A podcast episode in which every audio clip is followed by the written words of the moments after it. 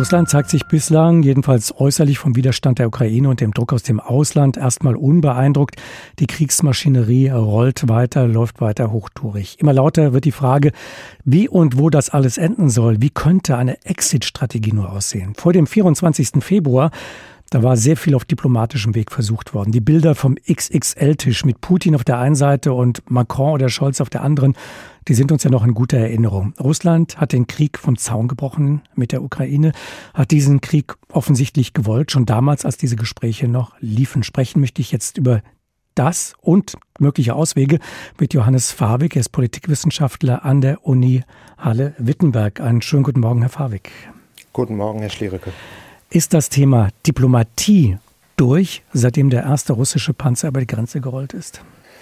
Das sah eine Zeit lang so aus. Jetzt im Moment bin ich da wieder etwas vorsichtig optimistisch.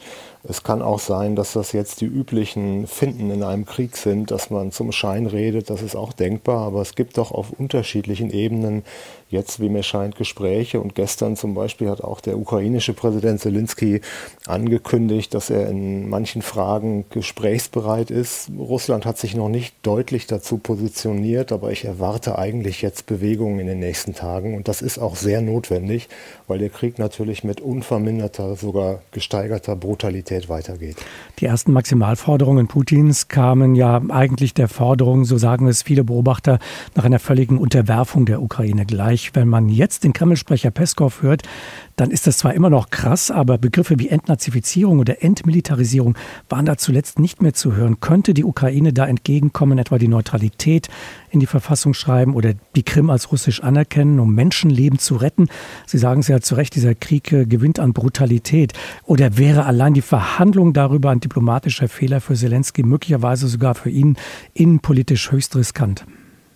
Nein, das ist genau der richtige Weg, den ich übrigens schon seit Wochen fordere und auch vor Beginn des Krieges gefordert habe. Ich glaube, wir haben nicht ernsthaft genug mit Russland über russische Sicherheitsinteressen verhandelt. Nicht in dem Sinne, dass wir die Ukraine opfern oder sowas. Das wird in der Öffentlichkeit im Moment völlig falsch diskutiert. Aber wir müssen unseren moralischen Kompass so justieren, dass er mit Realpolitik auch vereinbar ist. Und wir haben jetzt einen Krieg und ein Krieg ist die aller, aller schlechteste Alternative von allem. Und durch und mit einem Krieg wird überhaupt nichts besser und irgendwann wird es wieder eine Lösung geben müssen. Und ich denke, wir sollten jetzt die Kompromisslinien nochmal sehr ernsthaft ausloten und sowohl die Ukraine als auch Russland gewissermaßen in die Richtung drängen, dass wir jetzt wieder Verhandlungen brauchen, die ernsthaft betrieben werden. Und wenn sie ernsthaft betrieben werden, dann bedeutet das immer auch schwierige Kompromisse. Das heißt, wir sollten uns von der reinen Lehre verabschieden, auch ein Stück weit unsere Prinzipien in Frage stellen, so bedauerlich das ist, im Interesse einer stabilen Lösung für die Ukraine. Werden Verhandlungen erst dann einen wirklichen Aussicht auf Erfolg haben, wenn der Westen nicht locker lässt, also weiterhin Waffen liefert an die Ukraine und die Sanktionen auch konsequent durchsetzt? Bei dem äh, Thema Waffenlieferung bin ich sehr skeptisch. Bei dem Thema Sanktionen bin ich dafür, dass wir das hart machen. Wir müssen Russland den Preis vor Augen führen. Und in dem Sinne habe ich auch den Eindruck, dass die Sanktionen eine gewisse Wirkung schon zeigen. Äh, mit den Waffenlieferungen war ich immer der Auffassung, dass sie an dem Kräfteungleichgewicht zwischen Russland und der Ukraine nichts ändern und im Prinzip nur dazu führen, dass dieser Krieg brutaler wird. Und das sehen wir jetzt auch. Die Ukraine wehrt sich gewissermaßen tapfer, viele sagen sogar heldenhaft. Aber ich denke, es ist ein Kampf, den die Ukraine nicht gewinnen kann. Deswegen ist es klüger, und ich habe der Ukraine jetzt keine Ratschläge zu geben, sie nehmen natürlich ihr legitimes Recht auf Selbstverteidigung wahr, aber aus meiner Sicht ist es klüger zu verhandeln. Jedenfalls sollten wir als Deutsche nicht durch Waffenlieferungen diesen Konflikt weiter eskalieren. Das ist meine feste Überzeugung. Ähm, gestern, Herr Fahrweg, äh, das Dreiergespräch Scholz, Macron, Xi Jinping.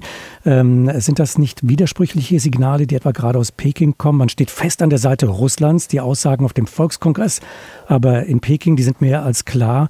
Ähm, und dann spricht man auf der anderen Seite auf internationalem Parkett davon, dass der Krieg keine gute Sache sei. Was für ein Spiel spielt China, wenn man das so fragen darf? Ja, auch da zunächst ist es gut, dass wir mit Xi reden. Es ist kein gewöhnliches Format, dieser Dreiergipfel. Da wird was vorbereitet gewesen sein, sonst hätte man nicht gesprochen. China spielt eine ambivalente Rolle. Auf der anderen Seite hat China kein Interesse, denke ich, dass durch den Ukraine-Krieg die gesamte ökonomische Weltordnung den Bach runtergeht. Und das droht jetzt. Russland ist zwar ökonomisch ein kleiner Staat, aber für viele Staaten wichtig bei Energielieferungen. Es gibt andere Wirrungen. Nur ein Beispiel, der Weizenpreis wird massiv steigen weltweit, weil die Ukraine ein großer Weizenexporteur ist und wahrscheinlich im nächsten Jahr ausfällt. Das heißt, in Afrika werden wir Hungersnöte haben. Das wird die ganze Welt destabilisieren. Das ist nicht im chinesischen Interesse. Und zugleich ist China ein Staat, der sehr stark auf Souveränität von Staaten gepocht hat. Und deswegen kann China auch nicht gefallen, wenn ein Staat wie die Ukraine gewissermaßen die Souveränität weggenommen wird. Gleichzeitig ist China natürlich ein enger Verbündeter von Russland und in diesem Balanceakt bewegt sich China jetzt. Und China will natürlich von diesen Entwicklungen profitieren, indem die amerikanische Weltordnung gewissermaßen geschwächt wird und durch eine chinesisch dominierte Weltordnung abgelöst wird. Und insofern guckt China sich das sehr geschickt an und versucht seinen Vorteil daraus zu ziehen, will aber die Lage sicherlich auch nicht weiter eskalieren. Ganz kurzer Blick noch auf das Treffen des russischen und ukrainischen Außenministers in Antalya in der Türkei. Könnte das die Wende bringen aus Ihrer Sicht? Das, äh, eine Wende, glaube ich, kann man jetzt nicht erwarten, aber das ist ein wichtiger Baustein. Und auch hier, die Türkei spielt ebenso eine, eine wichtige Rolle. Und wenn Lavrov, Lavrov und Kuleba wieder miteinander reden in dieser Situation, dann ist es ein gutes Zeichen. Auch hier denke ich, sie würden nicht miteinander reden, wenn nicht schon Themen vorbereitet worden wären, über die man auch möglicherweise Einigung erzielen kann. Insofern, die Diplomatie läuft jetzt wieder auf Hochtouren. Ich unterstütze das sehr. Wir sollten rauskommen aus dieser Kriegsrhetorik und Kriegslogik. Diplomatie ist die einzige Möglichkeit.